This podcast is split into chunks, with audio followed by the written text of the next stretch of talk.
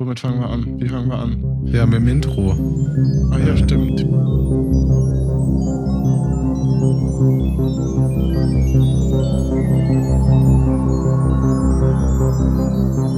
Filmkollektiv 3. Können wir jetzt die Begrüßung machen? Hallo. Hi. Guten Tag. Cool. Begrüßung haben wir auch abgehakt von unserem Ablauf. Warte, wir waren acht Minuten schneller, als der Zeitplan es vorgegeben hat. Sehr gut. Willkommen zur intellektuellen Runde der Filmversteher mit Nico, Daniel und mir, Tobi. Ich wette, Ja. es gibt irgendwo einen Filmversteher-Podcast und wir sind jetzt. Wir sind die Filmversteher 3000, aber so schaut's geil. aus. So 3000 nämlich. mal geiler wie alle anderen Filmversteher plus eins. Wenn man sich die Filmversteher nennen würde, das fände ich, glaube ich, schon ganz schön schlimm. Ich guck mal nach, ich habe irgendwie das Jetzt, Gefühl. ja, ich wollte das gerade sagen, die Filmversteher, da läuft jetzt gerade eine einsame Träne an der Wange eines Filmverstehers runter, warum wir seinen Podcast gedisst haben. Aber hey, ich finde auch, Ich, ich disse einfach alle, alle Videos auf YouTube, die erklären wollen, wie das, was, wie das Ende von irgendeinem Film gemeint ist. Wir sind natürlich immer noch das Filmkollektiv 3000, aber heute posen wir mal als Filmversteher, weil heute machen wir mal ausnahmsweise, oder ich würde fast behaupten, wir versuchen es ausnahmsweise nicht in einer Laberfolge ausarten zu lassen. Ja. Wir haben uns heute mal ein Thema, ähm, mal wieder, seit langer Zeit, ein Thema überlegt. Und zwar reden wir heute über Remakes.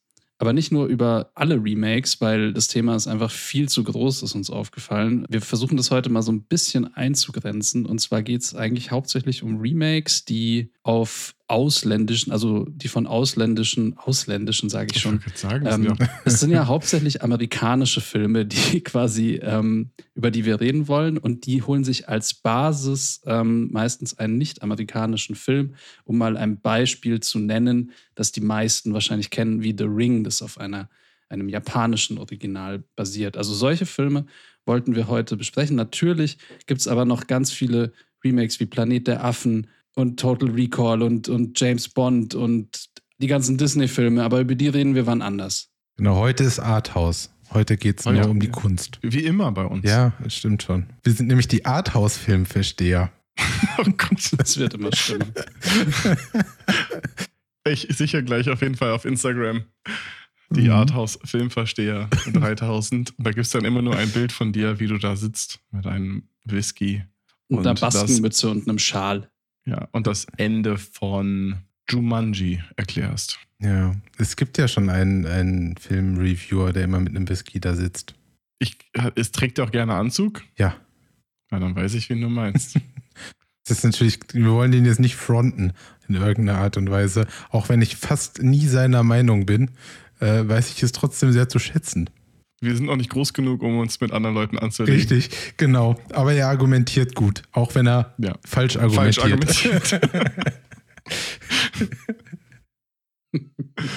Dann sollten wir wahrscheinlich, weil Nico ja gesagt hat, es wird keine Laberfolge, wir aber jetzt schon wieder, weiß ich auch nicht, äh, viel zu lange drin sind, ohne irgendwas Sinnvolles gesagt haben, mit dem Thema anfangen. Ich hätte einen kleinen Nachtrag zu der letzten Folge, der auch ein bisschen mit unserem Thema zusammenhängt. Also einer der Gründe, weswegen wir darüber sprechen, ist ja der Oscar-Gewinner Coda, über den wir auch in der letzten Folge gesprochen haben, weil das ein Remake von dem französischen Film, Film La Famille Berrière ist. Und in der letzten Folge haben wir, das müssen wir hoffentlich heute anders machen, ganz oft taubstumm gesagt.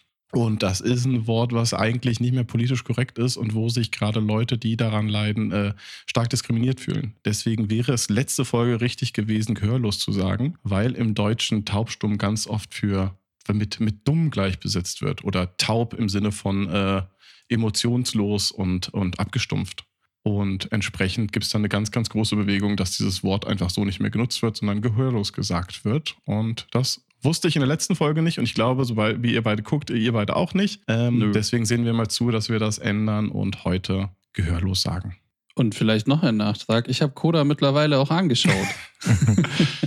Sehr gut. Und ich fand den, ähm, ich fand den total gut und Tobi hatte recht, ich musste ein bisschen weinen. Ich habe auch ein paar andere Filme von denen geschaut, die wir geguckt haben und ähm, ich fand die alle ziemlich gut. Dementsprechend war das, also habt ihr gute Empfehlungen für mich am Start gehabt. Ja, sehr gut. Genau, dazu äh, gibt es auch auf Letterbox inzwischen eine Playlist für alle Leute, die das nachgucken werden äh, wollen. Das werde ich auch heute nach der Folge wieder anlegen. Das heißt, es gibt eine Liste und man muss nicht die ganze Zeit mitschreiben. Aber das macht, glaube ich, eh nur Paul. Genau, aber kommen wir mal zum eigentlichen Thema.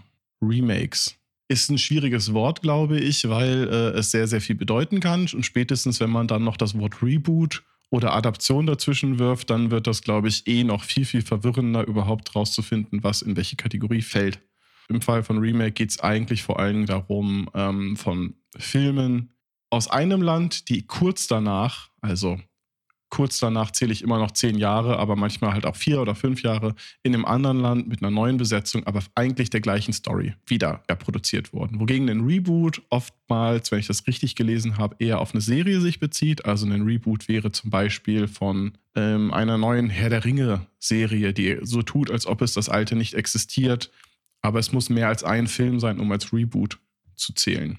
Und eine Adaption im klassischen Sinne ist dann wiederum eigentlich ein fremdes Medium, was adaptiert wird. Da könnte man sich jetzt streichen, ob ein, streiten, ob ein Trickfilm, der zu einem Realfilm wird, schon eine Adaption ist oder ob es nur ein Buch ist, was zum Film wird, ob das eine Adaption ist, etc. Aber ähm, in unserem Fall geht es heute, glaube ich, ein, fast nur um klassische Remakes. Was ich auch so ein bisschen in der, äh, also in der Recherche quasi so entdeckt habe, ist eigentlich auch dieses Ding, dass man oft denkt, ein bestimmter Film, also so ging es mir, sei äh, vielleicht ein Remake.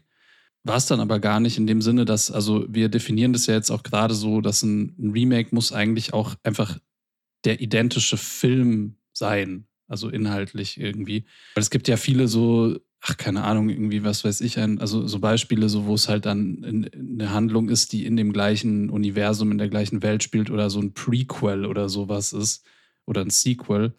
Aber ein Remake ist ja wirklich so die gleiche Handlung, halt vielleicht nochmal anders erzählt, ähm, aber an sich so basiert auf dem gleichen Buch. Würde ich als Beispiel auch sagen, dass sowas wie äh, Jumanji nicht in dem Fall, in unserem Fall darunter fallen würde, sondern ich würde es auch eher als Reboot betrachten, weil es äh, ein ähnliches Setting ist, aber eigentlich nichts miteinander zu tun hat, außer dass sie in der Dschungel unterwegs sind. Das gleiche mit Jurassic Park. Das sehe ich jetzt auch nicht wirklich als klassisches Remake, weil es ja doch irgendwie wieder eine andere Geschichte erzählt. Ähm, aber ich glaube, das ist eine ganz, ganz feine, feine Linie, wo man.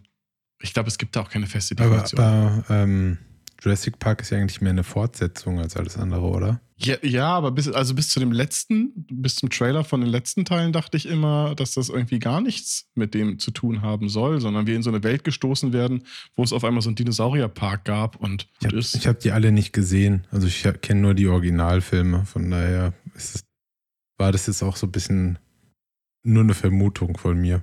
Doch, aber der, also der neue mit Chris Pratt, ähm, da mhm. ist es ja eigentlich schon so, dass. Ähm, Jurassic World. Da, genau, und ich glaube, da wird schon so drauf angespielt, auf dieses, ja, da war ja mal dieses Event auf ja. dieser Insel okay. da und das wollen wir jetzt aber mal vergessen und jetzt läuft der Jurassic Park so. So hatte ich das noch ich, in Erinnerung. Also schon dann irgendwie ich nur Jumanji als Beispiel genannt. Ja, Jumanji ist eigentlich ein super Beispiel, ähm, weil das ist ja eigentlich genauso. Also es ist ja auch so, dass, äh, dass es irgendwas damit zu tun hat, aber eigentlich was ganz losgelöstes anderes ist so. Aber ich glaube, das ist so erstmal diese Grunddefinition von dem Ganzen. Also ich weiß nicht, ob ihr da noch irgendwelche, irgendwas anderes eingefallen oder äh, äh, ähm, ja, rausgefunden habt beim Gucken auch unserer Liste. Also wir haben auch wieder eine Liste geschrieben, wo jeder eingetragen hat, wer was geguckt hat. Also nicht wundern, wenn wir auf irgendwas beziehen, was ihr nicht seht. Großes Diskussion wäre natürlich jetzt auch eine Serie, die zu einem Film wird oder ein Film, der zu einer Serie wird. Ist das ein Remake? Ist das eine Adaption? Beispiel From, From Dust Till Dawn gibt es als Serie. Und das ist eigentlich nur die gleiche Geschichte wie der Film, nur halt in sehr, sehr langsam erzählt. Da wurde eigentlich nichts hinzugefügt. Wäre das jetzt ein Remake, wäre es eine Adaption oder ein Reboot, was auch immer. Also verzeiht, falls wir das falsche Wort nutzen. Genau, aber ich würde einfach sagen, um dieses Thema, bevor wir jetzt vielleicht inhaltlich drüber sprechen, warum sowas passiert wird und was die Unterschiede sind, ähm, ist, glaube ich, erstmal klug zu beschreiben, was, was wir damit meinen, indem wir über Filmbeispiele sprechen. Also vielleicht gibt es ja irgendwie Filme, gerne auch ein bisschen die größeren Sachen, wo euch das aufgefallen ist oder wo ihr beide gesehen habt, um mal so ein paar Beispiele zu nennen, weil ich glaube, jetzt gerade ist das noch sehr, sehr abstrakt. Und ich glaube, das beste Beispiel war Coda, der ähm, eine Adaption von, oder ein Remake, schon falsch gesagt, von einem französischen Film ist, der ein paar Jahre vorher rausgekommen ist und jetzt nochmal neu produziert wurde mit amerikanischen Schauspielern und einer leichten Änderung der Story, wie ich gelesen habe. Ja, ein anderes wirklich äh, eins zu eins äh, Copy-Paste-artiges Remake ist ja Funny Games einfach. Ja. Auch vom gleichen Regisseur gemacht. Was halt auch, finde ich, eine super spannende Kombination ist. Ne? Also auch noch, dass der Regisseur das nochmal Mhm. versucht. Ja, in dem Fall ist es tatsächlich super spannend, weil man muss ja dann auch sich immer die Frage stellen, wie es dazu gekommen ist. Ich habe da jetzt nicht irgendwie so die krassen Background-Infos, aber ich gehe mal davon aus, dass einfach ein amerikanischer Produzent sich wahrscheinlich dachte, wir können den Film so, wie er ist, bei uns nicht vermarkten groß. Das heißt, wir machen ihn einfach nochmal. Also kann ich mir sehr gut vorstellen, weil das ja oft eigentlich genau der Grund ist, weshalb man es macht. Ne? Also dass sich in Amerika halt, ähm, also vielleicht ist es ja auch ein amerikanisches Phänomen, dass sich in Amerika halt ausländische oder nicht amerikanische Filme halt insgesamt sehr schlecht vermarkten lassen. Also es ist ja wirklich nur ganz selten so, dass irgendwie ähm, nicht-amerikanischer Film dann wirklich auch finanziell erfolgreich ist und stattdessen macht man den Film halt dann einfach nochmal. Und das ist ja so abstrakt, dass die meisten Amerikaner oder viele, die diese Filme sehen, auch einfach niemals feststellen, dass es ein Remake Das ist. ist, eine, ja. Bei sowas wie Parasite hätte ich fast erwartet, dass es das irgendwann mal geben wird. Aber ich glaube, durch den Oscar war der schon zu erfolgreich, als dass es sich Ja, gelohnt hätte. aber genau an Parasite musste ich auch direkt denken. Aber ich glaube, das spricht auch so einen der Hauptpunkte, die so im Wandel sind heutzutage an zum Thema Remake. Ich weiß nicht, können wir natürlich auch schon ein bisschen vorgreifen, äh, sonst hätte ich Machen das. eh. Aber diese Form von Remake gibt es, glaube ich, heute gar nicht mehr so oft, wie es sie halt früher mal gab. Also Parasite hätte man vermutlich vor zehn Jahren schon genau das gemacht. Mhm. Aber dadurch, dass heutzutage Filme halt einfach direkt international verfügbar sind und auch wieder eine Sache, die, glaube ich, durch Netflix gekommen ist, sodass auch in Amerika synchronisiert wird. Also Sachen werden auf Englisch synchronisiert. Das gab es ja einfach früher fast nie.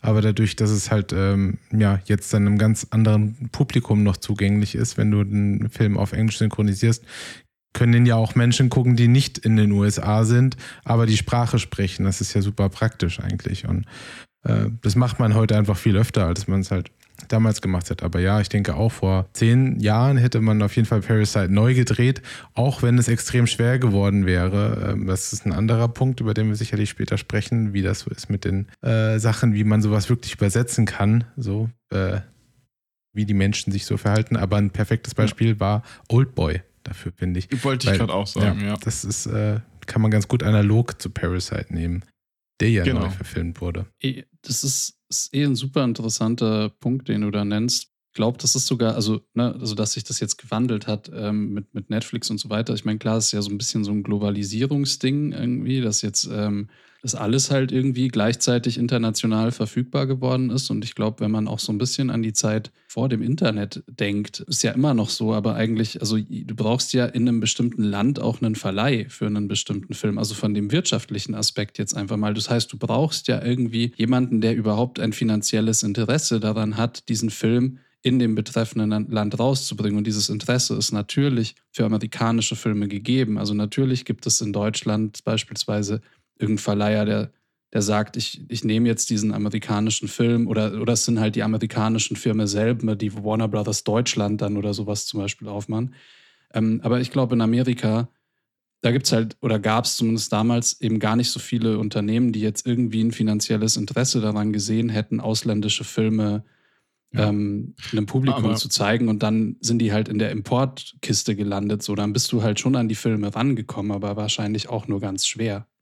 Genau, aber ich glaube, das ist halt, also ich meine, es kommt einfach dahin, dass, dass wir in Europa einfach von Hollywood geprägt sind. Es gab zwar auch eine Zeit, wo, wo gerade Deutschland, ähm, glaube ich, sehr weit vorne war, Film und auch so was Qualitäten setzen und ähm, Aber dann kam Adolf Hitler. Aber dann passierten halt Sachen, dass viele Leute einfach in Deutschland gesagt haben, wir sind nicht mehr kreativ, wir gehen hier weg. Und auf einmal ist ja sehr viel rüber. Aber weil Tobi es gesagt hat und du ja auch gerade, ich finde Oldboy ist ein fantastisches Beispiel zusammen mit zum Beispiel The Ring oder The Grudge, so wo auf einmal asiatischer Film adaptiert wird und rüberkommt. Da wir vor, ich glaube, drei Folgen haben wir über Squid Game gesprochen und da hatten wir auch so diese Diskussion, was Sehgewohnheiten betrifft. Ob ein asiatischer Film im weitesten Sinne, das kann man natürlich nicht pauschal sagen, weil koreanisch und japanisch sind nochmal komplett unterschiedlich. Aber ist das was, was wir in der westlichen Welt, ob dass wir das gewohnt sind. Und ihr beide meintet ja, euch hat Squid Game war für euch so relativ nicht überraschend, weil ihr, glaube ich, deutlich mehr aus dem, aus dem Bereich konsumiert habt. Aber ich glaube, dadurch, dass solche Produktionen jetzt in diesem Bereich rutschen, ist natürlich auf einmal ein anderes Auge, eine andere Wahrnehmung, die, exist äh, die entsteht, sodass es vielleicht sein kann, dass wir in Zukunft weniger Remakes von asiatischen Filmen oder auch europäischen Filmen kriegen, weil gelernt wird, dass es auch andere Sachen gibt, die nicht unbedingt Hollywood sind. Und The Ring hat ja auch so ein bisschen diese Welle getreten, ne, von asiatischen Horrorfilmen. Ja, gefühlt hat The Ring einfach komplett dieses, dieses Horrorgenre vielleicht nicht erfunden, aber halt ähm, salonfähig gemacht. So ein bisschen wie ja. das Revival des äh, satirischen Teenie-Slashers mit, mit Scream so und, und mhm. so weiter. Dass es halt auf einmal da war und alle haben das wieder nachgemacht und äh, es war überall vorhanden. Ja. So. Ich meine, obwohl The Grudge und The Ring ja schon eigentlich, glaube ich, so ziemlich zur gleichen Zeit in, in, in Japan waren, oder? Ja, ich glaube, es war, glaube ich, ein bisschen auseinander. Aber habt ihr beide gesehen, also beide in, sagen wir, alle vier ja. Filme gesehen? Mich würde es interessieren. Ich habe nicht von beiden, glaube ich, nur, ich glaube, The Ring habe ich nur die US-Version und The Grudge habe ich die japanische mal gesehen gehabt. Also ich habe The Ring gesehen und von, von Ringu, dem Original, ich weiß nicht, ob man es so ausspricht. Ringu Star. äh, habe ich, glaube ich, Nee, jetzt ja. muss Nico ja nochmal. Nico, du das, musst Deswegen habe ich eine kurze Pause gemacht, weil ich dachte, dass vielleicht Nico Ringo doch, sagen kann oder so. Ja, äh, Ringo. Ringo. Ja. Keine Ahnung. Ringo.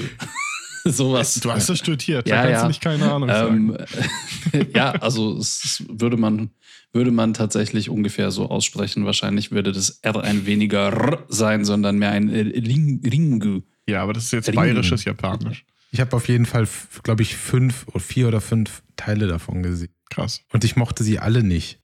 Ich habe sie trotzdem geguckt. Mochtest du dann die US-Variante? Sehr gerne, oder? ja. Den mochte ich, den hat mir. Verrückt. Aber, aber was war es denn? Das ist jetzt, finde ich, gerade ein spannender Punkt. Was waren, gab es da irgendwie was, wo du gesagt hast, das hat deswegen nicht funktioniert? Ähm, oder? Ich meine, das Original, es ist halt immer schwierig zu sagen, das Original hat nicht funktioniert, weil das ist ja nun mal das Original, auf dem das Remake basiert.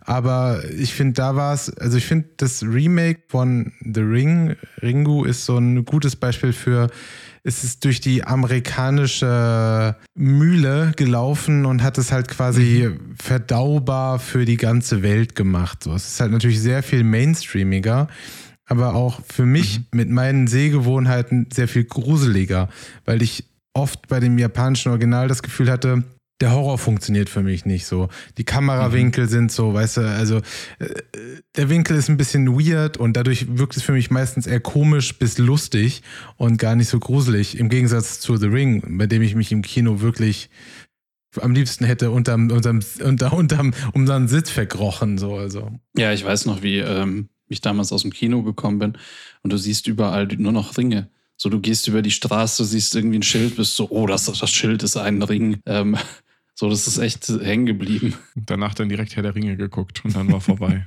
gerade so bei ähm, Horrorfilmen ist das ja auch super spannend, weil das ja auch ein riesengroßer Unterschied ist, wovor sich Leute gruseln. Ne? Also auch dieser ganze Gedanke mit, mit Aberglaube, Dämonen und so weiter. Da gibt es halt so viele Bräuche oder auch zum Beispiel Zahlen, die ähm, in bestimmten Regionen negativ konnotiert sind und bei uns auf einmal was Positives. Also zum Beispiel, ich glaube im Koreanischen die 4 ist zum Beispiel eine Unglückszahl und bei uns ist es halt einfach eine 4. Das macht es natürlich dann auch wiederum schwierig, wenn du nicht in einem bestimmten Kulturkreis groß geworden bist, dass du auf einmal diesen Horror zum Beispiel verstehst.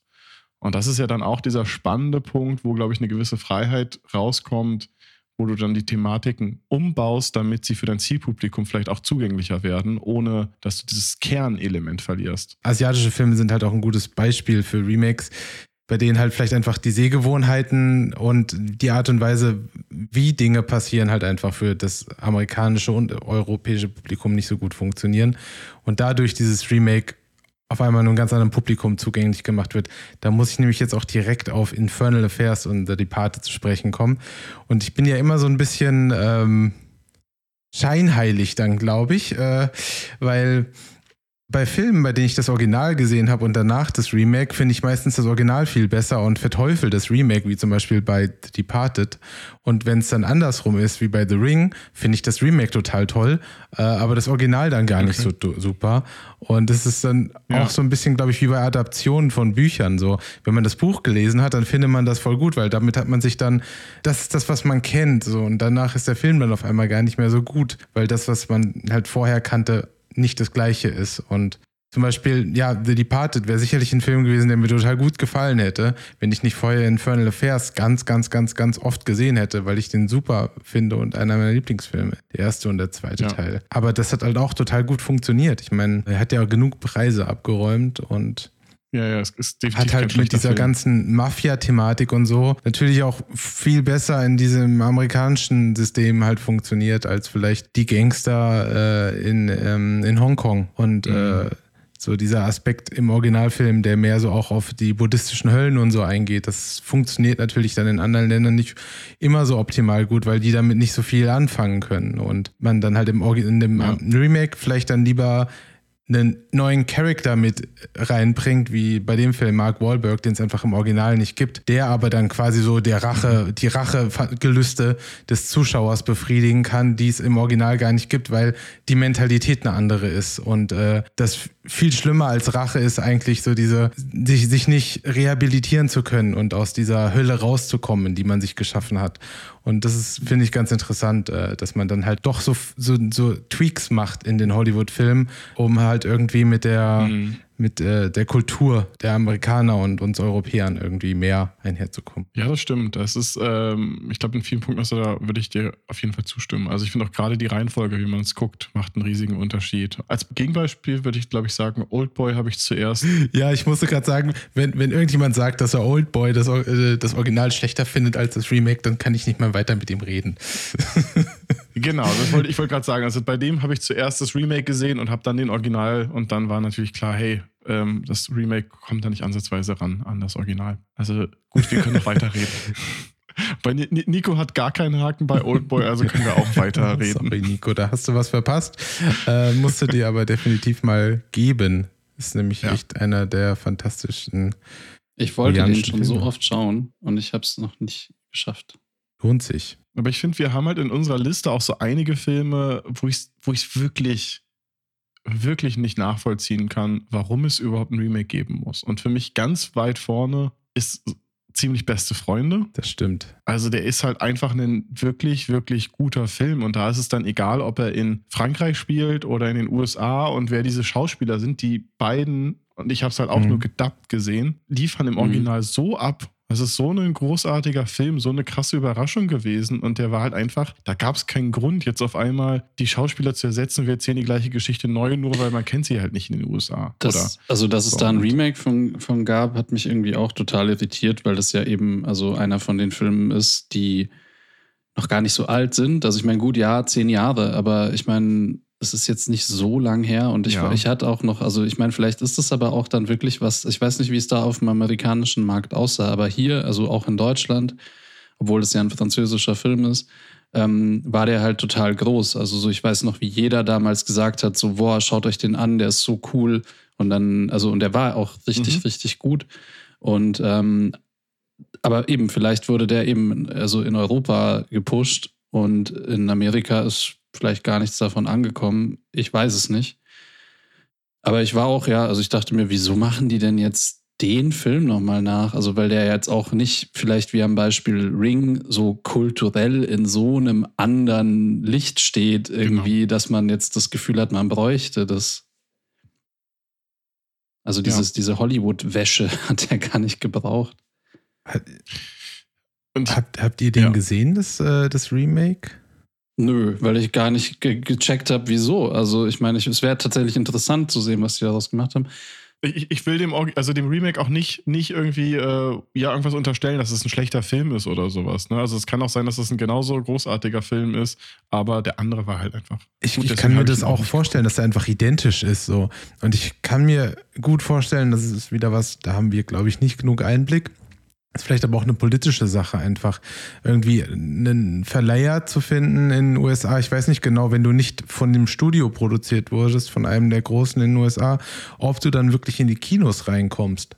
So, äh, ob, oder ob du halt nur in so kleine Arthouse-Kinos dann überhaupt reinkommst als Film und dass es deswegen allein Sinn macht, so dass die auch politisch sagen, hey, wenn das Ding nicht in den USA gedreht ist, so dadurch also nicht irgendwie, also in den USA ist meistens ist es nicht mehr gedreht, so, aber halt wenn das äh, also nicht im amerikanischen System gedreht ist, was ja auch sehr mit Gewerkschaften und so weiter zu tun hat, so dann, dann kommt es halt, dann, dann habt ihr einfach nicht die Möglichkeiten, das so zu vermarkten, dass man da irgendwie ansetzt und deswegen das Ding nochmal macht. Ich würde auch behaupten, dass äh, die Namen der Schauspieler in den USA natürlich nochmal viel, viel mhm. wichtiger sind als bei uns. Also dieser Personenkult darum und dann hast du dann einen Film und niemand kennt irgendwen, dann läuft es nicht. Und ich meine, das ist, ist nochmal ein anderer Bereich, aber man sieht das ja, wie oft auch in Hollywood, dann auf einmal im nächsten Star Wars-Film muss unbedingt eine chinesische bekannte Schauspielerin da sein, damit es im chinesischen Markt besser funktioniert. Das ist ja dann selten irgendwie eine andere Entscheidung, sondern da geht es immer nur um Politik.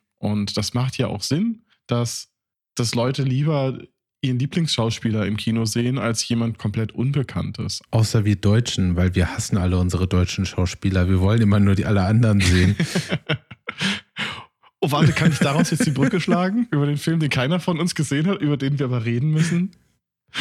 Honig im Kopf. Das ist, glaube ich, ich, ich finde, in der Liste ist das einfach der eine der absurdesten Nummern, dass Honig im Kopf, der in Deutschland erfolgreich war, weil es ein Til Schweiger-Film ist und aus unerfindlichen Gründen sind Deutschland, in Deutschland Til Schweiger-Filme immer erfolgreich, weil die immer so schöne Musik haben, glaube ich, und die Kinder mitspielen. Ähm, ja. Head Full of Honey ist übrigens der Titel des. Äh, heißt der wirklich? Ja. Ich dachte immer, das ist nur so. ah, ja. Äh, immerhin nicht äh, Honey in the Head. ja. Oder so. Aber von dem Film gibt es ja gibt's ein US-Remake. Honey Inside the Head. the Honey Inside the Head.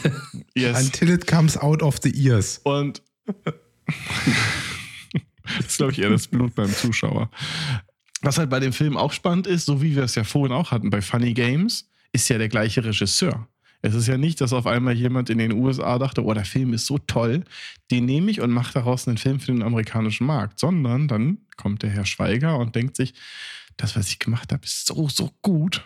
Und ich versuche ja eh schon immer irgendwie so amerikanisch zu sein, wie es nur geht, was dafür sorgt, dass es wahrscheinlich am maximal unamerikanischsten ist, indem ich jede Sequenz, wo ich keine äh, Emotion erzeugen kann, mit irgendeinem traurigen Indie-Song unterlege und was auch immer. Ja, aber irgendwie musst du ja auch verstehen, was, was er fühlt. Ja, ja, ist richtig. Stimmt. Irgendwie muss man das ja, ja erzählen, ne? Bei einem Film. Bei einem visuellen Medium muss ich das über den Ton machen. ähm, aber der ist halt richtig, richtig, richtig gefloppt. Also ich weiß gar nicht, ich glaube, in, den, in der ersten Woche, das ist damals so ein bisschen durch die Presse gegangen, war die Menge der Zuschauer im zweistelligen Bereich. Wow. Und das nach einem sehr teuren Remake. Und die, die lustigsten Kommentare waren wirklich, warum ist denn da überall Musik? Warum ist das, ist das, ist das ein Musical oder sonst was? Und das war, war, war sehr, sehr schön, dass das auch so, die es einfach nicht verstanden haben, wie dieser Film gemeint ist oder erzählt wurde. Und ähm, und ich weiß immer nicht, ob da so ein gewisser Größenwahn dahinter ist in, in so einem Fall, dass man sagen will, ich bin so überzeugt von meinem Produkt, das müssen jetzt alle sehen, oder ob es einfach finanziell motiviert ist oder was auch immer. Auf jeden Fall ist das ein gutes Beispiel von einem deutschen Regisseur, Regisseur der es versucht und nicht hinkriegt. Gut, ich meine, das Ding ist wahrscheinlich einfach, der, die haben halt einen Produzenten gefunden und äh, dann haben die gesagt, jo, dann lass uns das Ding mal machen, nicht? Und dann, so läuft das. Ich glaube, ja. da hat dann auch Til Schweiger gar nicht so den großen Hebel, den man vielleicht denkt, so, sondern das Ding war ja erfolgreich und äh, wenn was erfolgreich ist, dann wollen da Menschen Geld mitmachen. So. Wenn man jetzt zum Beispiel nochmal bei ähm, ziemlich beste Freunde bleibt, also vielleicht ist das sowas irgendwie, wo die können noch so gut sein, die Schauspieler, ähm, sie, sie bringen halt nicht in Amerika das ein oder bringen halt nicht die Popularität irgendwie rüber, die es soll, weil du halt nicht, also gar, es geht gar nicht darum, um den Skill der Schauspieler, sondern du brauchst halt einen Schauspieler, den die kennen. Du musst halt dann in der Hauptrolle einen amerikanischen Schauspieler haben, damit du es einem amerikanischen Publikum verkaufen kannst. Das ist schwierig. Es ist, glaube ich, eine sehr, sehr große Diskussion oder Überlegung, warum das der Fall ist. Und ein anderes Beispiel, darüber reden wir jetzt sonst gerade nicht groß, aber gerade in Bollywood oder im, in der chinesischen Filmindustrie, haben die auch so einen lustigen Namen wie Hollywood oder Bollywood? Nee, wahrscheinlich nicht. Wüsste jetzt auch nichts. Ich wüsste nichts, ob da irgendwas im Chinesischen und im Indischen passiert das auch sehr, sehr, sehr, sehr häufig, dass sie große US-Produktionen nehmen und, und mit, mit, mit ortsansässigen Schauspielerinnen äh, produzieren und ein bisschen abändern, damit es für ihren Markt natürlich besser funktioniert. Also ich glaube, auch da ist es natürlich richtig. Und wir dürfen halt immer nicht vergessen, dass wir als Europäer sehr, sehr an diesen amerikanischen Marktfilm, äh, amerikanischen Filmmarkt hängen. Ich meine, Bollywood ist ein spannendes Beispiel. So, ich meine, da kann man eigentlich noch eine ganze eigene Folge darüber machen, irgendwie, warum Bollywood existiert und wie das so funktioniert. Und das, das ist, glaube ich, da geht, gehen wir wieder zurück zum Anfang. So irgendwie das indische Storytelling ist halt auch so anders ähm, wie das amerikanische. Und ich glaube, die machen, die folgen eigentlich dem, dem gleichen Ansatz, dass mhm. man sich halt irgendwie eine Story nimmt und die quasi ähm, halt nicht diesen, diesen Hollywood-Wash bekommen, sondern halt den Bollywood-Wash so irgendwie. Und dann wird halt die gleiche Story quasi für, für das indische Publikum aufbereitet ja. mit ein paar Gesangseinlagen und halt den Schauspielern die dort ja einfach auch super krass bekannt sind, weil das ist ja auch wieder das Ding. Ich hätte gerne einen Honig im Kopf oder einen The Ring, die Bollywood-Version davon gesehen. Der Ring, die Bollywood-Version wäre eigentlich schon ziemlich nice. Jetzt will ich das irgendwie auch sehen.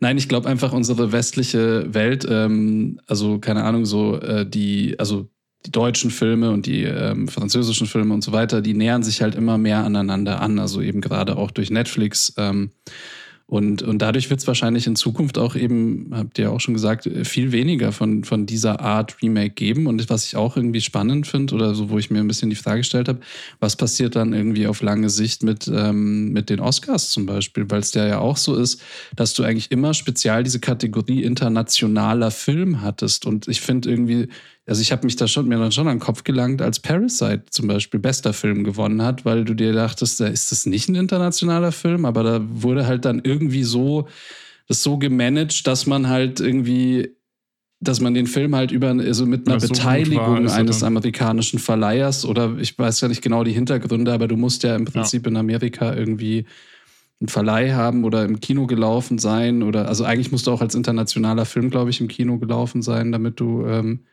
Vielleicht kennt ihr euch da besser aus, aber zumindest fand ich es irgendwie dann schon spannend, wenn plötzlich ein obviously nicht Hollywood-Film den besten Film gewinnt. Es gibt ja natürlich dann auch interessanterweise, es gibt ja so zwei Extreme der Remakes, würde ich sagen. Auf der einen Seite finde ich es Funny Games, der einfach nachgedreht wurde, nochmal so. Einfach nur in einer anderen Sprache den identischen Film nochmal drehen. Und dann gibt es sowas, auch ein deutschsprachiges Beispiel, ähm, Der Himmel über Berlin und City of Angels, wo ich schon fast nicht sagen würde, dass diese Filme irgendwas miteinander zu tun haben. Der Himmel über Berlin ist ein Kunstfilm, so kann man nicht anders sagen. Es ist ein sehr spezieller Kunstfilm und äh, ja. City of Angels ist halt eine Roman ist halt ein romantisches Drama, was Hollywood schmalziger nicht sein kann. So. Mit unseren Lieblingsschauspielern Mac Ryan und Nicolas Cage. Oh ja, ich, ich würde auch das auch nicht mal unbedingt als negativ ansehen. So, ich fand, ja, also der Film ist schon der maximal guckbar. So, der funktioniert ja. Also City of Angels ist ja wirklich, den kann einfach gefühlt jeder gucken. Voll. So, das, der funktioniert bei jedem. Ja. Und halt, aber der Himmel über Berlin, das ist halt das ja. krasse Gegenteil davon. So, wenn man mit Leuten, so der läuft ja hier gerade in Berlin halt natürlich gerne mal so in mhm. Open-Air-Kinos immer wieder.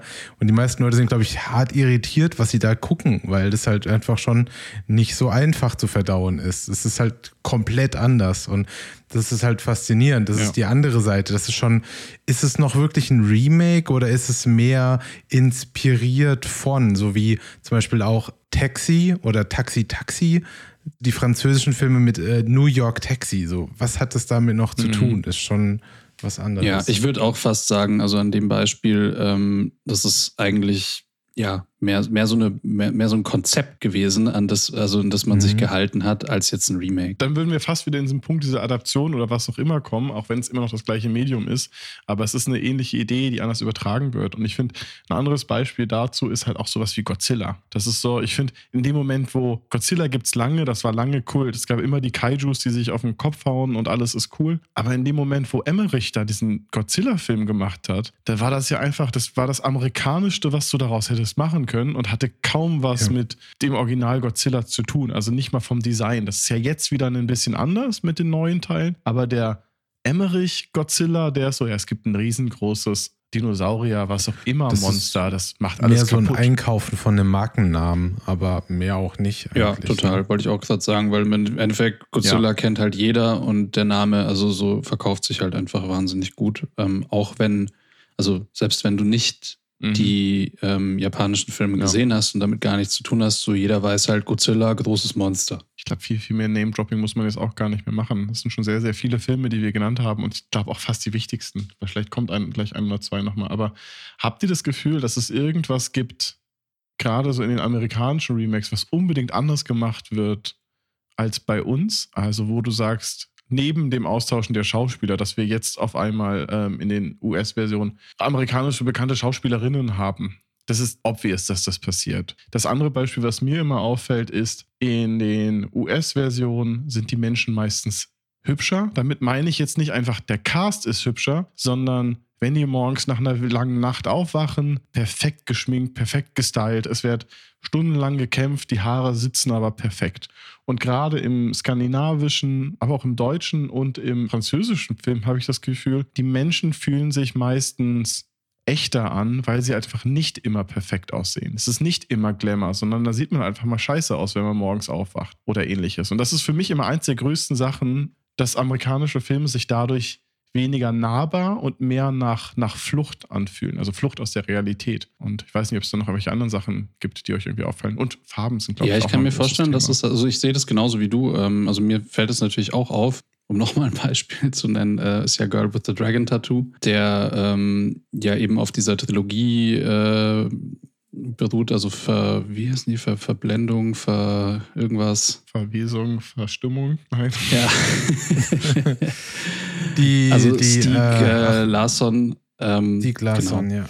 Und Die, ähm, die Millennium-Trilogie heißt es, glaube ich, ne? Die drei Stimmt, Filme. ja. Das ist korrekt. Und da, also da habe ich das Gefühl, wurde halt für, für ähm, ich sag mal, amerikanische Verhältnisse darauf geachtet, irgendwie der, der Vorlage ein bisschen treu zu bleiben, weil es ist ja auch Mhm. alles irgendwie entsättigt, so, es, man hat, man spürt so ein bisschen, also auch von den Drehorten her irgendwie, es spielt halt nicht alles in Amerika. Also man hat nicht Ja. man hat nicht den Drehort auch komplett nach Amerika verlagert, sondern man hat eigentlich schon, das spielt immer noch in Schweden. Also so, man hat sich da irgendwie doch relativ nah dran gehalten. Es ist natürlich ein Hollywood-Film, aber man hat, also man merkt ja auch, dass das, was du gerade gesagt hast, total stimmt, weil man da ja bewusst den, ich sag mal, europäischen Look nachmachen oder auch machen wollte. Ja, vielleicht hat es aber auch was mit den, ähm, ja, mit den, mit den Zuschauerpräferenzen halt zu tun. So, weil wir sind ja auch in Deutschland, sage ich mal, also Tatort und dergleichen oder überhaupt ähm, skandinavische Krimis bedienen sich ja eigentlich dem, dem, gleichen, dem gleichen Look. So, wo halt ein bisschen mehr erklärt, erzählt wird, irgendwie ruhigere Einstellungen, wo es halt nicht krasse Actionsequenzen gibt. Und Ja. die wurden halt in dem Girl with the Dragon Tattoo halt noch hinzugefügt. So, der ist definitiv actionlastiger als das, was man jetzt europäischen Krimi erwartet. Da finde ich auch beide gut. Definitiv, ja. Ich muss auch sagen, da finde ich vielleicht sogar das äh, Remake auch äh, noch besser. Vielleicht Mhm. auch, weil ich ein bisschen äh, vorbelastet bin dadurch, dass ich David Fincher so mag. Mhm. Mhm. Aber halt auch interessant ist, dass der zweite Film, den ich glaube ich nicht mal ganz gesehen habe, von dem, also das Remake des zweiten Films, Mhm. Gab es da äh, eins? was, ja, Oh, wusste ich das, äh, nicht. Habe ich auch gar nicht äh, auch mit neuen, neuen Schauspielern und so weiter. krass. ähm, ist auch erst vor ein paar Jahren rausgekommen, aber halt ne, nicht mehr mit Fincher, neue Schauspieler, alles anders. Und das funktioniert natürlich dann lange nicht mehr so gut. Ähm, weil, ja, das war halt natürlich schon maximal kompetent umgesetzt. Girl with the Dragon Tattoo ist halt schon, schon, äh, ja, einfach so Hollywood äh, A-Klasse Mhm. alles da. So vielleicht halt so, um halt irgendwie zu dem, wo ich, was ich eben meinte mit, ja, mehr so Arthouse, ne, aus, ausländische Filme werden umgesetzt im amerikanischen. Das geht ja häufig auch mal so ein bisschen in eine Arthouse-Richtung bei der ganzen Sache. Und der ist halt so das gar nicht. Also Ja. Er hat halt das ultimative A, AAA Hollywood-Treatment bekommen, Mhm. so mit dem, mit einem der besten Regisseure, die, die es gibt und äh, mit dem passenden Budget und Schauspielern. Und einem guten Soundtrack. Ja, ja, klar, Trent Reznor, so ist dann, ja, ist sehr, sehr gut alles. Und ja, da hat halt auch, glaube ich, jemand einfach das Potenzial gesehen und dann halt das Geld dafür in die Hand genommen. Ja, das stimmt. Ich meine, das ist natürlich auch ein wichtiger Punkt. Ne? Das ist, du hast einen Film, der war erfolgreich, der hat aber nicht das Budget von einem Hollywood-Film, was natürlich nicht immer notwendig ist, um einen guten Film zu erzählen. Also ich meine, Funny Games ist, glaube ich, eine sehr, sehr günstige Produktion gewesen, weil da einfach wenig passiert. Aber ein Stück weit ist dieses Phänomen, aber also, ne, weil ihr gerade auch über Geld gesprochen habt, so Mhm. irgendwie, und ein Stück weit ist genau dieser, glaube ich, auch, also das jetzt hat jetzt nichts mit Remakes zu tun, aber ist ein Stück weit halt auch dieser Unterschied zwischen dem, dem, also dieser optische Unterschied zwischen Produktionen aus Europa und Amerika natürlich auch Geldsache, weil natürlich kann, hast du, also in Amerika wird ja viel stärker so kommerziell produziert. Also es geht viel mehr darum, dass ein Film Geld Mhm. verdienen muss, Geld einspielen muss wohingegen ja so der europäische Filmmarkt ja auch sehr stark von Fördergeldern irgendwie gepusht wird, also von Kultur. Das heißt, du musst immer auch einer Filmförderung, und es wird in den letzten Jahren natürlich jetzt auch viel aufgelockert und jetzt kommen natürlich auch viele amerikanische Produktionen genau deswegen nach Europa. Aber du musst halt immer so einer Förderung auch also erklären, warum dein Film jetzt Fördergelder haben soll, irgendwie ein Exposé machen und, ähm, und das Geld wird dann natürlich irgendwie, wenn der Film erfolgreich ist, auch wieder zurückgezahlt. Aber ich glaube, dadurch, dass viel mehr Geld da ist, kannst du halt auch anders produzieren und kannst genau diese großen Actionsequenzen halt ähm, machen und diese Ja. AAA-Schauspieler dir halt leisten. Und das mag auch ein Grund für so Look-Unterschiede sein zwischen dem europäischen und dem amerikanischen Film. Und gegebenenfalls kannst du auch ein bisschen sicherer produzieren. Also wenn du weißt, dass der Film in Europa gut lief, dann ist die Chance, dass der Film an sich keine Grütze ist, äh, relativ hoch. Also es ist wie Du hast, so ein, das, du hast ein mega Storyboard, so, und eigentlich hast du auch schon den Schnitt Genau, fertig. ja. Es ist total, es ist halt eigentlich, ja, also die, die, die, die Chancen, dass das schief läuft, sind echt gering. Also jetzt äh, no shade äh, to Honig im Kopf, aber Ganz, die ganz Chancen- ehrlich, mich, mich würde es interessieren, wie Honig im Kopf, wie gut der angekommen wäre, wenn es nicht Till Schweiger gewesen ist. Ne? Also wäre es nicht, wäre es einfach irgendein Film, der ins deutsche Kino kommt, fänden den genauso Leute gut oder ist es halt einfach, es ist halt Till Schweiger, das muss ich toll finden.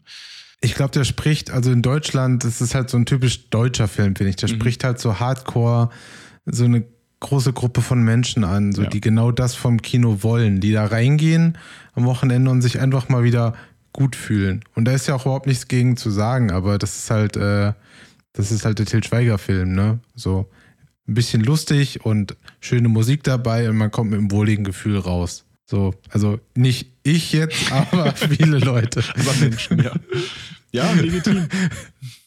Keine Ahnung, aber ja, dieser Film, ja, es war halt irgendwie, war halt vermutlich ziemlich unnötig, das zu tun. Aber ich glaube, ich, ich glaube, Nico hatte gerade auch einen guten Punkt mit, mit ähm, gerade Film als wertsteigendes Investment ist, glaube ich, ein ganz, ganz wichtiger Punkt bei der Sache. Ne? Ich weiß, dass wir in Europa in, auf vielen Sendern immer damit diskutieren, dass wir eine gewisse Quote brauchen. Also ich kann mir zum Beispiel auch vorstellen, dass die ARD Joanna eine Adaption macht, weil sie eine gewisse Quote haben an, an äh, deutschen Produktionen, die sie zeigen müssen. Also es ist ja manchmal auch ein Grund, warum ich nicht das Original einkaufe, sondern ich sage, ich mache das nochmal, weil ich muss 70 Prozent meiner Produktion, das ist glaube ich in Frankreich nochmal extremer, müssen aus meinem Land kommen, damit es im öffentlich-rechtlichen laufen darf. Deswegen haben wir, glaube ich, eher die Variante, dass US-Sachen bei uns kommen. Aber in die andere Richtung würde ich, ich habe noch nie davon gehört, dass die USA sowas haben, dass die irgendwie eine Quote haben an, an Sachen, die sie irgendwo zeigen müssen. Deswegen würde ich jetzt echt glauben, dass es wahrscheinlich vor allem das finanzielle und ähm, das einfache Produzieren von, von Filmen, wo sie sicher sein können, dass es ganz gut funktionieren könnte, als Hauptgrund. Und natürlich mit dem Gedanken, dass wenn da ein Brad Pitt, ein Robert De Niro oder wer auch immer steht, besser funktionieren wird, als wenn da ein Till Schweiger oder eine Nora Tschirner oder wer auch immer da ist, die niemand im Ausland kennt. Im Umkehrschluss muss es dann aber eine wahnsinnig tolle Zeit gerade sein, Amerikaner zu sein. ähm, ich sage das Weil deswegen, weil ähm, ja, das auch. Aber nein, wir sind ja im Endeffekt ähm, als, als äh, Europäer oder Deutsche irgendwie das ja total gewohnt. Wir sind ja aufgewachsen mit amerikanischen Filmen. So wir, also ne, Amerika hat ja immer exportiert. Und ähm, ich glaube, also das ist so ein bisschen so auch das Mindset immer in Amerika, dass halt irgendwie, man interessiert sich gar nicht so recht für irgendwelche Filme aus anderen Ländern so, weil man hat selber ja einfach schon genug. Und ich glaube, gerade dass durch, dadurch, dass das jetzt in letzter Zeit auflockert und dass dann eben so Serien wie Dark zum Beispiel auf Netflix ähm, auch in den USA halt total erfolgreich geworden sind. Oder halt jetzt eben ähm, Squid Game ähm, wo eben Amerikaner dann wirklich sich denken so, wow, was ist das denn für eine geile Show und sich plötzlich eben für Filme aus anderen Kulturen oder anderen Ländern auf der Welt interessieren. Das ist, glaube ich, der entscheidende Punkt. Also, dass der amerikanische Markt plötzlich oder die amerikanischen Zuschauer plötzlich anfangen, jetzt die Welt zu entdecken und nicht nur, um, nur in eine, mhm. also nicht nur die Exportrichtung, sondern dass die quasi auch Sachen importieren und gucken das hat sich, glaube ich, wirklich entscheidend gewandelt in letzter Zeit. Ich glaube, in Deutschland, wir haben schon, wir gucken schon länger ausländische Filme. So geht ja, ja gar nicht aber anders. ich glaube auch, ähm, ich glaube, wir müssen, wenn wir über sowas reden, dann über eher denken, was gucken wir in anderen europäischen Produktionen. Also ich würde diesen amerikanischen Markt komplett außen vor lassen. Wenn, ich, wenn du das vergleichen möchtest, USA mit äh, Europa, ich glaube, da geht es eher darum, wie viel französische, wie viel schwedische Produktion du hast. Und da finde ich, passiert es ja immer noch selten, dass mal als Prime auf, äh, als Primetime-Film auf, äh, gibt es ja, glaube ich, eh nicht mehr, aber der Sat 1 Filmfilm jetzt ein französischer Film kommen würde oder sowas. Ne? Das Einzige, woher man das kennt, ist der Sonntagskrimi, dass das eine schwedische oder eine, eine, eine norwegische oder finnische Produktion oder ähm, eine englische Produktion ist. Also jetzt mal ganz naiv gefragt, aber wie bekannt ist denn zum Beispiel Asterix in den USA? Weil das ist ja eigentlich ein französischer. Das ist jetzt Zeichentrick, aber mhm. ähm, das ist sowas, was ich halt irgendwie weiß. Ähm, also das ist einfach mega erfolgreich. Also spätestens nach Asterix in Amerika, ja, der gar nicht so gut war, sollten, war er ja da. Ja, ich denke mir ja, nur, also ich, ich, ich weiß es tatsächlich gar nicht. Also wie ist das in Amerika? Hat man da also nur Disney geguckt so ja, oder kennt man ich Asterix? Der ist nicht bekannt. Das war ja auch als Tim und Struppi der Film kam, der den hatte, wer war das? Peter Jackson. Tintin. Ja, ja, klar, aber ich mhm. meine, der Regisseur Peter, Peter Jackson, Jackson, hat den glaub, gemacht. Relativ sicher, ja. Ich glaube, da war auch für viele sehr irritierend, weil den. Ja, ja, auf jeden Fall. Also ich glaube, diese ganzen europäischen Zeichentricksachen sind nicht wirklich in Amerika angekommen und waren dann also mhm. nur für den europäischen Markt. Ich meine, Bastrix Noblix ist echt schade, mhm. so äh, für, für, die, für die Kinder da. Also ich fand das schon so mit, also in meiner Kindheit eines der beliebtesten Sachen, auch wenn ich mich ich frage mich einfach nur, wenn du die alten Asterix und Obelix-Sachen jetzt irgendwie auf Englisch übersetzen würdest und würdest die in den USA zeigen, würde das funktionieren? Puh, schwierig. Ich finde Lucky Luke spannend. Stimmt.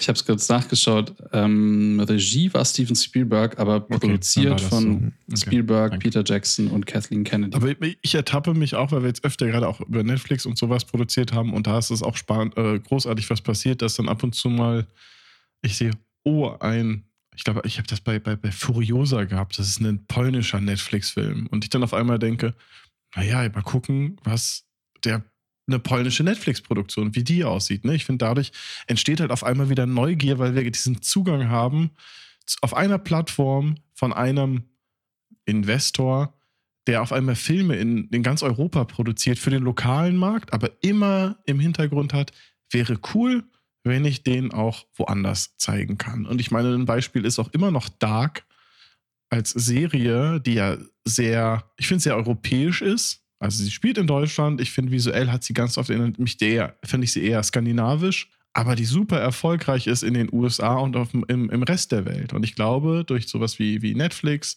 und die machen das ja deutlich mehr als jetzt Disney. Ich weiß, bei Prime gibt es das auch so ein bisschen, aber Netflix pusht das ja extrem. Ganz gut, kann ich mir vorstellen, dass die der Bedarf von diesen Remakes weniger wird, weil die Sehgewohnheiten sich vielleicht auch, ähm, vielleicht, vielleicht, offener ist das falsche Wort, aber ich glaube, vielleicht ähm, weniger, weniger festgefahren sein könnte. Ja. Und Worst Case kann sein natürlich, dass dann auf einmal die europäischen Produktionen amerikanischer aussehen.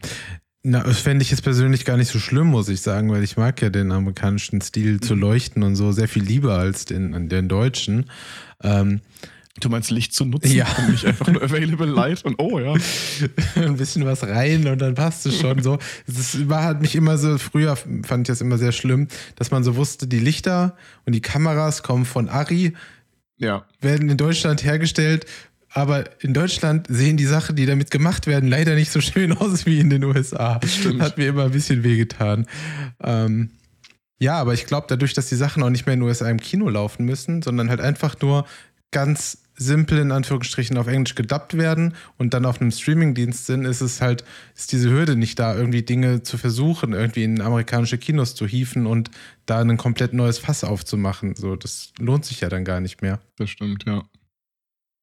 Es ist ja auch, also wie man wieder mal den wirtschaftlichen Aspekt, Gott, ich bin heute wie so ein Produzent, ähm, wenn man das auch nochmal beachtet, also ich glaube, das finanzielle Risiko irgendwie ist ja auch, also weil wir vorhin gesagt haben, na, du musst ja irgendwie als Verleiher in Amerika Ja. auch irgendwie einen, ähm, einen wirtschaftlichen Nutzen dahinter sehen. So irgendwie ist es natürlich ein super hohes Risiko. Ich nehme da jetzt einen deutschen Film Kauf die Rechte und, dafür. ähm, und, ja. und also nehm den und dub ihn und, ähm, und zeig den jetzt in amerikanischen Kinos. Das Risiko ist natürlich viel höher, als wie wenn du es äh, so machst wie Netflix, wo, wo das ja zum Grundkonzept gehört, dass du halt einfach so ziemlich alles dubst. Und ich sag mal, die Kosten, also klar hast du, Mhm. gibst du Geld aus irgendwie fürs Dubbing, aber die halten sich, denke ich mal, wirklich in Grenzen im Vergleich jetzt irgendwie zu einer, zu einer gesamten Produktion und Mhm. du streust halt das Risiko, weil du dubbst halt alles und dann bleibt halt eben sowas wie Dark, sowas wie ähm, Squid Game, bleibt halt voll hängen. Auch wenn es viele deutsche Netflix-Produktionen wahrscheinlich gibt, irgendwie, wo die in den USA noch nie irgendwer oder auch diese ganzen ähm, polnischen, französischen Produktionen, die dann wirklich nur national ähm, Mhm. erfolgreich sind und nicht international. Es gibt aber immer ein, zwei ähm, quasi Juwelen ähm, so und ich glaube, Ja. die fangen dieses Risiko halt dann irgendwo auch auf und dann macht es halt total Sinn. Was ich da bei der einen Sache so halt wirklich, weil du über Finanzen Konzept. gesprochen hast, ist natürlich aber trotzdem ein Punkt, den man immer nicht vergessen darf, ist natürlich in dem Moment, wo ich einen Remake in meinem Land mache, unterstütze ich nochmal die lokale Filmindustrie. Also das ist natürlich, wir haben über Budgets gesprochen und natürlich ist hier weniger Budget, weil vielleicht auch weniger so erfolgreiche Filme wie einen Marvel-Film oder sowas produziert werden. Und dadurch sind natürlich, ist auch weniger Geld in den Kassen. Ne? Und wenn natürlich das ist vielleicht gut, dass das jetzt wieder gleichmäßiger verteilt wird. Aber wenn jahrelang nur in Hollywood produziert wird, ist nur in Hollywood das Geld. Und wenn wir jetzt anfangen, mehr in Deutschland, mehr in Frankreich, Schweden, Polen, was auch immer zu produzieren, dann stärkt man natürlich diese Filmindustrie und kann dafür sorgen, dass auch die Qualität besser wird und dass vielleicht auch das Licht schöner ist, weil man sich das gute Equipment leisten kann, etc. Also eigentlich ist natürlich das Weggehen vom Remake sorgt dafür, dass die einzelnen Länder oder Filme aus den einzelnen Ländern besser sein sollten. Von dieser Form von Remake. Die andere Form Ja, des genau, Remakes genau, wird definitiv nicht weggehen. Ja, voll. Ja, was ich auch interessant finde, ist, dass das Ganze ja vielleicht dann irgendwie, also diese ganze Kooperation und dieses Aufbrechen von, von Grenzen, also klar, wir sind immer noch beim Thema Remakes so irgendwie. Ich glaube nur, das ist ein weiterer Grund, weshalb man vielleicht bald auch wirklich in diese Form von Remakes nicht mehr benötigt. Ähm, dass Produktionen ja auch nicht nur ähm, quasi internationaler vermarktet werden, Mhm. sondern dass sie auch insgesamt viel internationaler werden, wenn ich mir irgendwie sowas anschaue, wie ich glaube, der Titel war Beckett. Diese, da haben wir schon mal drüber geredet. Also dieses so ein, so ein Actionfilm ähm, mit ähm, es ist irgendwie, Ja. der Film ist, ist eine italienische Produktion, glaube ich, mit einem amerikanischen Cast ähm, Mhm. oder Teil oder internationalen Cast, sagen wir es mal so, aber amerikanischem Hauptdarsteller ähm, in Griechenland produziert. So, und vom Storytelling her hat es Action so, es wirkt Mhm. amerikanisch, es wirkt aber auch gleichzeitig irgendwie europäisch. Also es hat schon auch so dieses kleine, ähm, es, es spielt natürlich eben ähm, in, nicht in den USA so. Das heißt, dementsprechend ähm, hat man halt das Gefühl, man, also so ähnlich wie bei Girl with a Dragon Tattoo, so, das ist so ähnliche Vibes, sage ich mal, irgendwie, dass nicht alles irgendwie Ja. in, in der Highschool spielt oder auf irgendeinem äh, Highway oder so mit so amerikanischen ähm, Themen quasi bestückt ist. Ähm, und, und trotzdem fühle ich, also für mich fühlt sich der Film so an, als könntest du Ja. den auch in Amerika Ja. ohne Probleme genießen und gucken. So. Und Genau, also auch- überall einfach so eine super internationale Produktion. Und ich glaube, es kommen auch immer mehr Filme und Serien raus, wo auch quasi, also Thema Dubbing, wo das halt dann auch nicht mehr passiert, sondern wo quasi ähm, mhm. alle Sprachen gesprochen werden und es gibt halt Untertitel dazu. Mhm. Also so, wo, das, wo es zum Thema gemacht wird, dass die Leute halt ihre Sprache ja, der sprechen. Cast wird natürlich auch deutlich diverser.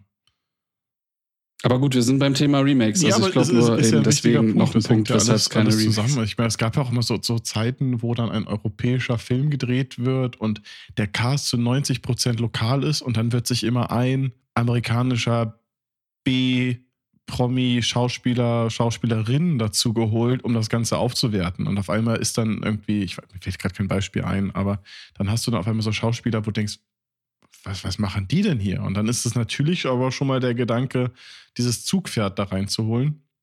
Steven um Seagal kann davon noch ein paar Liedchen singen aktuell, da bin ich mir ziemlich sicher. Ja, das stimmt. Ähm, aber auch umgekehrt, ähm, wenn du guckst, wie oft mittlerweile ähm, nicht-amerikanische Schauspieler quasi auch mhm. in amerikanischen Filmen jetzt Einzug gewonnen haben. Also es vermischt ja, sich einfach alles, ne? wenn du dir irgendwie ähm, zum Beispiel Schweighöfer anguckst irgendwie ja. oder Daniel Brühl, ähm, der ja in Marvel-Filmen äh, auch schon mitspielt, so ähm, dann, also, und da mhm. gibt es noch mehr Beispiele, so, wo, wo, ähm, ne, also wo auch der amerikanische Film sich quasi ja. europäisch oder ausländischen Schauspielern so bedient und dadurch ja. vermischt sich das ja auch irgendwie immer mehr. Ja, und wir haben hier noch was auf der Liste stehen, so ich wollte es vielleicht mal kurz ansprechen, auch wenn es vielleicht nicht ganz ähm, jetzt irgendwie in unsere Klammer reinpasst.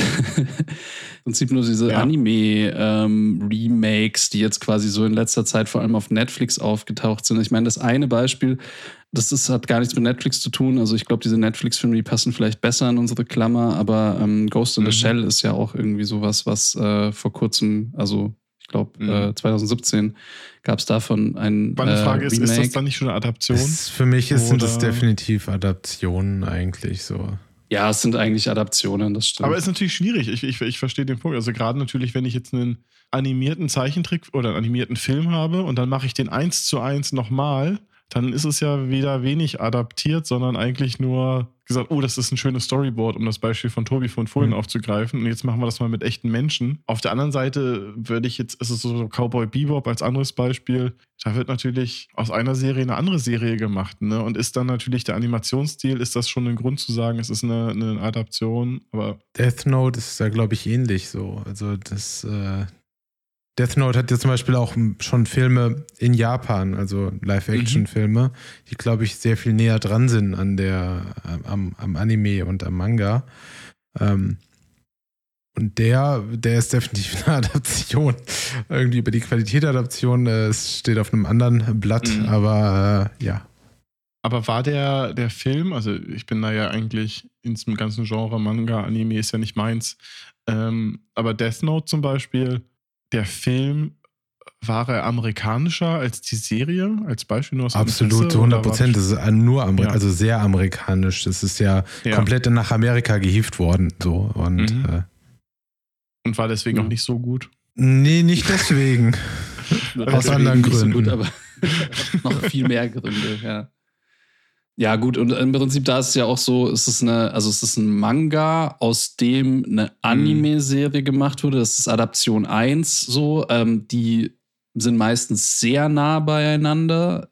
Und also klar, weil du im Endeffekt, du hast Bilder gemalt, ja. also statische Bilder und dann animierst du die halt so. Das ist sehr oft so, dass irgendwie Anime und ähm, Manga total nah aneinander sind.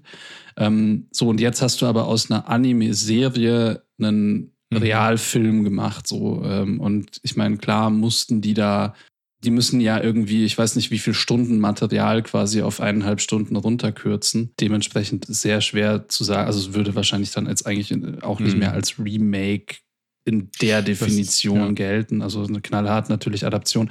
Was aber, also ich fand es interessant, es einfach zu nennen, weil ich irgendwie das Gefühl habe, es geht ja. so ein bisschen in die gleiche Richtung wie The Ring. Also so, wo man sich halt irgendwie in einem anderen Kulturkreis bedient. Also so, ähm, ne, weil viele Leute, glaube ich, ja auch Death Note, also es sei denn, du interessierst dich für Anime und Manga, aber viele Leute ja auch einfach die Originale mhm. gar nicht kennen. So, und man dann im Prinzip also eine, eine interessante Handlung, wo man weiß, so, die hat auf einem anderen, in einem anderen Markt oder in einem anderen Genre mhm. schon mal funktioniert. Ich nehme die jetzt ein einfach und, und mach, also pack da halt irgendwie ähm, Scarlett Johansson rein, im, am Beispiel Ghost in the Shell. Und dann, dann verkaufe Ja. ich das hier nochmal irgendwie auf dem amerikanischen Markt. Alle Beispiele Cowboy Bebop habe ich nicht gesehen, ähm, aber ist, glaube ich, so.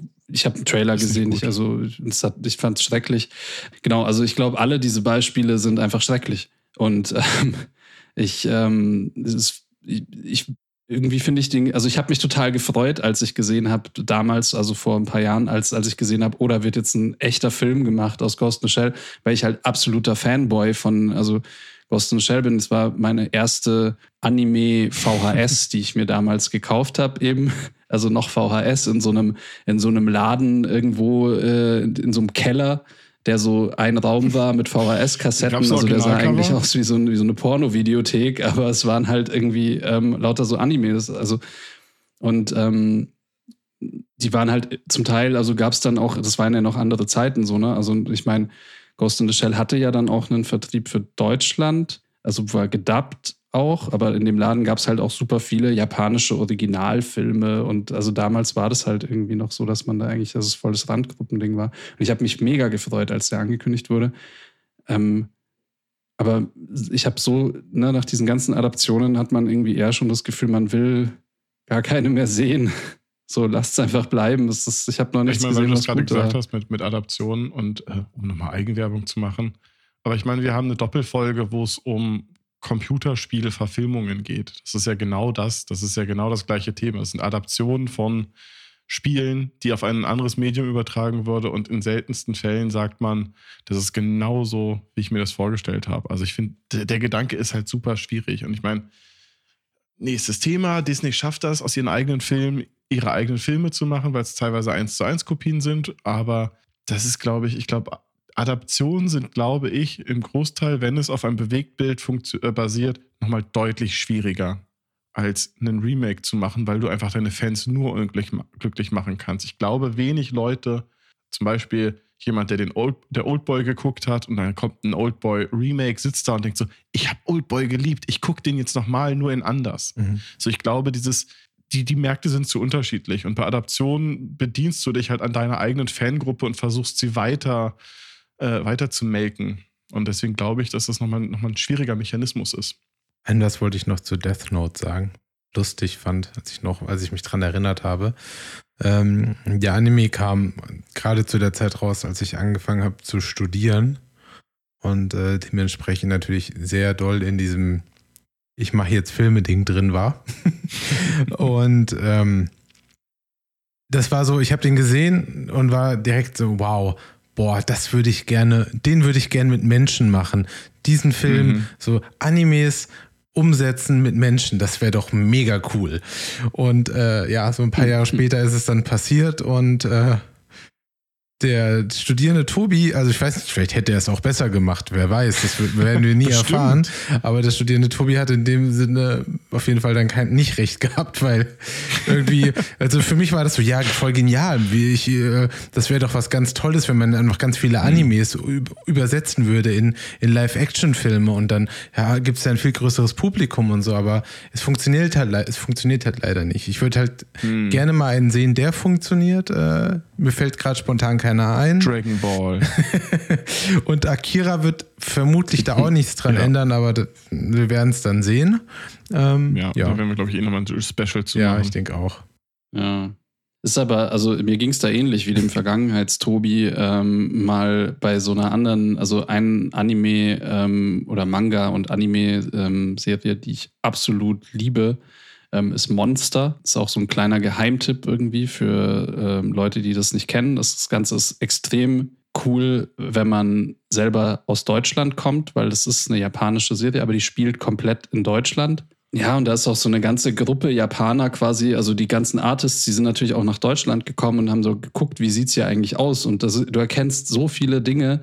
Straßenbahnen sehen halt aus wie so alte deutsche Straßenbahnen aus den 80er, 90ern. Also das Ganze spielt, ich weiß gar nicht mehr genau, zu Mhm. An jeder Ecke ein Aldi. DDR-Zeiten, glaube ich. Ähm, ja, nee, und dann sind da halt auch, also keine Ahnung, es, sind, es gibt halt dann auch irgendwie ähm, äh, so türkische Ladenbesitzer und irgendwie, mhm. die essen dann Döner und so Zeug, was man halt aus Deutschland kennt irgendwie. Und das ist also eine richtig coole Serie. Und da wurde dann 2013 kam irgendwann mal äh, so die Nachricht, ja, Guillermo del Toro und ähm, HBO die adaptieren jetzt diesen Manga. Und ich war halt so mega happy und dachte mhm. so, ja, geil. Und ich habe mir vor kurzem auch mal gedacht, so, Moment, das ist ja jetzt schon irgendwie sieben, acht Jahre her irgendwie wann, ja. wann kommt denn da jetzt was? Aber ich glaube mittlerweile, also entweder sie haben es sein lassen, weil sie gesehen haben, dass es nichts bringt. Ähm, und ich bin auch mittlerweile so, dass ich mir denke, vielleicht muss es auch gar nicht sein. Also der Vergangenheits-Nico hat sich gefreut, der Gegenwarts-Nico ist eher skeptisch. Aber immerhin ist da jetzt gerade noch mal ein kleiner Geheimtipp bei raus. Mhm. Das wäre doch vielleicht auch der perfekte Weg, diese Folge zu beenden. Das stimmt. Auf eine positive Note. Ja, in zwei Wochen äh, gibt es dann wieder ganz viel Blablabla bla, bla und ihr könnt euch wahrscheinlich schon mal auf viel Gerede über Love, Death and Robots freuen. Also alle noch schnell gucken. Ansonsten, worüber wir bestimmt auch reden und würde ich auch allen nochmal empfehlen, in, in, ins Kino Halo, zu gehen. Halo. oh Gott, darüber reden wir hoffentlich auch. ähm, Nein, uh, Everything, Everywhere, All at Once, aber ich glaube, wir sind nicht der erste Podcast und die erste Seite. Ich glaube, der Film wurde überall, wo es mit Film zu tun hat, äh, gesagt, guckt den euch an, auch wenn er nicht so, mhm. äh, nicht so groß rauskommt gerade. Äh, der Nico Dank, guckt sich den auch noch an, der war noch nicht. Toll. Ja, und Doctor Strange auch angucken sagt jetzt Nico, ich bin halt einfach ein Marvel-Fanboy, so, keine ja. Ahnung. Ich finde okay. das Zeug halt, ich habe ihn noch nicht geguckt, Wollt aber ich habe richtig hart einen Monolog drauf, so. von Nico zu dem Thema Doctor Strange. ich werde ihn da leider nicht gucken, also ja, nicht ja. im Kino, vielleicht später, wenn er, wenn er dann anders verfügbar ist. Allein wegen Sam Raimi, äh, weil ich immer noch, ich habe gehört, er hat ein paar coole Horrorelemente und darauf habe ich ja schon Bock. Sehr gut. Ja. Super. Dann jo, sind wir, glaube ich, durch für heute. Danke fürs Vielen Zuhören. Dank. Und ähm, schönen Abend, morgen, Mittag und was noch sonst so. Ja? Schön. Gesund bleiben. Ja. So, und jetzt machen wir davon noch ein Remake. ja. Jetzt auf Englisch und mit schönen Menschen. genau. Jetzt casten wir Brad Pitt ähm, keine Ahnung, Robert Downey Jr. und ähm, Mel Gibson. Mel Gibson, wer ist Mel Gibson? Das ist die Frage. ja.